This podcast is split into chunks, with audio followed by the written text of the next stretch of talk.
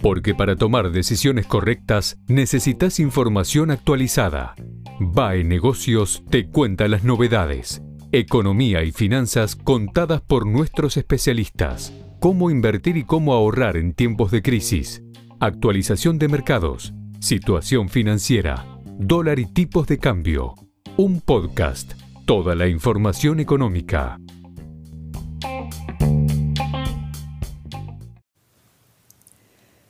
Cambia, nada cambia.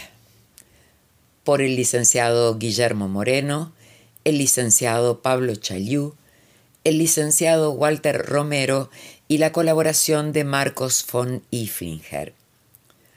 Oportunamente, en Sobre los ciclos políticos y económicos, se sostenía que existían encantadores de serpientes que con planteos mágicos, más que basados en las relaciones causales de la disciplina, intentaban aportar soluciones. Le explicaban al oficialismo que podrían concluir su mandato sin mayores sobresaltos con una inflación del 50 o 60% anual, producto de la monetización de parte del déficit fiscal total. Y a la pretendida oposición que nadie podía ganar las elecciones con tamaña inflación y que a posteriori del triunfo en los comicios presidenciales y ante la asunción del mando habría un escandaloso sinceramiento, shock, para que los equilibrios macroeconómicos, fiscal y externo se restablezcan, dejando el camino expedito para gobernar. De esta forma, lo que en principio eran meras conjeturas, unos hacen el trabajo sucio para que los otros garanticen a la postre el triunfo definitivo del esquema extractivista agroexportador, a partir de las manifestaciones del viceministro de Economía, se transformaron en hipótesis probadas. Para constatarlo, solo se precisa que repasemos lo dicho. Gabriel Rubinstein, en un hilo de Twitter del 29 de septiembre próximo pasado, sin ningún tipo de pudor, afirmó que el exceso de demanda agregada que provoca el déficit fiscal seguirá impulsando una alta inflación, actuando sobre la inercia y sobre márgenes, bajando brecha cambiaria, acuerdos y otras acciones, podremos bajar el índice de precios al consumidor del 90% al 60%.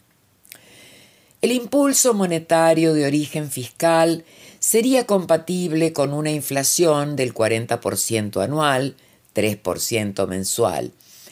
Desde el gobierno actuaremos para mejorar el sistema cambiario, cuyo desorden facilitó suba de márgenes brutos empresariales exageradamente, y sobre los factores de inercia. Hasta que no logremos la unificación cambiaria, habrá ciertos desórdenes y márgenes empresariales más altos que los normales. Pero unificar el mercado de cambios sin robusto superávit fiscal primario y casi sin reservas luce demasiado riesgoso. El norte, tres años, debería ser ese. Atacando inercia inflacionaria y procurando una razonable caída de márgenes empresariales, podremos lograr que la inflación real se acerque a la teórica, impulso monetario de origen fiscal. Y si el Congreso mejorase el presupuesto eliminando el déficit fiscal primario, nos brindaría una gran herramienta para que podamos volver a obtener una inflación normal del orden del 10% anual en menos tiempos de lo que casi todos creen. Por lo tanto, como reza el dicho popular, a confesión de parte, relevo de prueba. Queda clara la existencia de una ideología en común. Abundando en las afirmaciones adscriptas por el gobierno, emerge una cuestión de extraordinaria importancia. No existen diferencias entre lo que sostiene y ejecuta el oficialismo y lo que propugna la aparente oposición. Así, buceando entre ambas propuestas, se encuentra absoluta concordancia de pensamiento entre lo sugerido para la etapa de transición por aquellos encantadores de serpientes, previsión inflacionaria, rol de la emisión monetaria y la impotencia ante el descomunal déficit fiscal total, entre otros aspectos, y lo que implementa la actual conducción del Ministerio de Economía. Ahora bien, si antes eran incoherentes Ahora, también, ya que la resolución del déficit fiscal primario tiene dos aristas, bajar el gasto o aumentar los ingresos. Sin embargo, las medidas planteadas priorizan el ajuste, conduciendo la economía hacia una depresión que impactará a la baja en los ingresos fiscales, en un claro sendero autodestructivo, tal cual fuera explicitado en palabras más, palabras menos. Y a su vez, las decisiones reguladoras del Banco Central de la República Argentina, subordinadas a la necesidad de la Tesorería Nacional, elevan la tasa de interés nominal e incrementan el déficit cuasi fiscal en que incurre la institución, como fuera señalado en la política monetaria inconsistente, incrementando el déficit fiscal total. Todo ello agudizando la distribución regresiva del ingreso con su correlato en el tejido social y la gobernanza del sistema. Por lo tanto, al ser lo mismo, al indiscutible fracaso 2015-2019 reciente, le sucede sin solución de continuidad otro 2019 presente. Solo algo distinto podrá revertir la situación. Lo desarrollado en Hay equipo y hay plan parte 3 avanza con acciones contundentes en esa dirección, destacándose especialmente desde el punto de vista de los ingresos públicos y tendiendo a revertir el déficit de la Tesorería Nacional.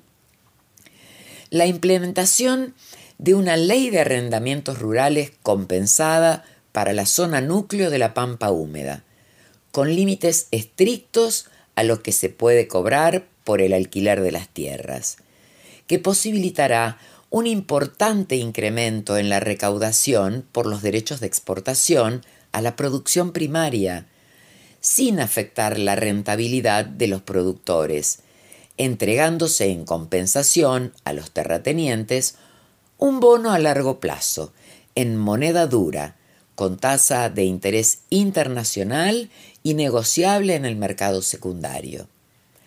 Asimismo, el auspicioso proceso reactivador que se generará por la disminución proporcional del precio de los alimentos y de la energía dado que esta última tendrá una estricta relación con los costos totales, más una tasa de ganancia justa y razonable sobre el capital total empleado, permitirá mancomunadamente con los equilibrios macroeconómicos, fiscal y externo, aumentar la rentabilidad empresaria, el poder adquisitivo de los ingresos populares y la recaudación tributaria. Concomitantemente, la suscripción de un nuevo pacto fiscal que modifique de cuajo al vigente, basado en las recomendaciones del consenso de Washington, numen del proceso globalizador iniciado con la caída del muro de Berlín y finalizado con la irrupción de la administración Trump en Estados Unidos de Norteamérica, se impregnará del nuevo paradigma de incentivo a la producción y al trabajo, consolidando y equilibrando las distintas regiones productivas del país. Y desde los gastos incurridos se procurarán los mecanismos ad hoc que permitan cancelar la deuda de cortísimo plazo, letras, pases, etc., tomada por el Banco Central de la República Argentina para esterilizar la emisión monetaria provocada por el fondeo del déficit fiscal total. La limitación a ocho ministerios, destacando por su centralidad el de desarrollo económico y el de la comunidad, de forma tal que aumente contundentemente la eficiencia y eficacia administrativa y la reducción de los subsidios energéticos, consecuencia natural de la mutación del concepto que supone que cuesta lo que vale por aquel en el que prima el análisis de costos. Finalmente, sólo la mancomunión de la dirigencia política, social, empresarial, sindical y religiosa facilitará el logro deseado un modelo de desarrollo económico permanente y sustentable con orientación a la producción.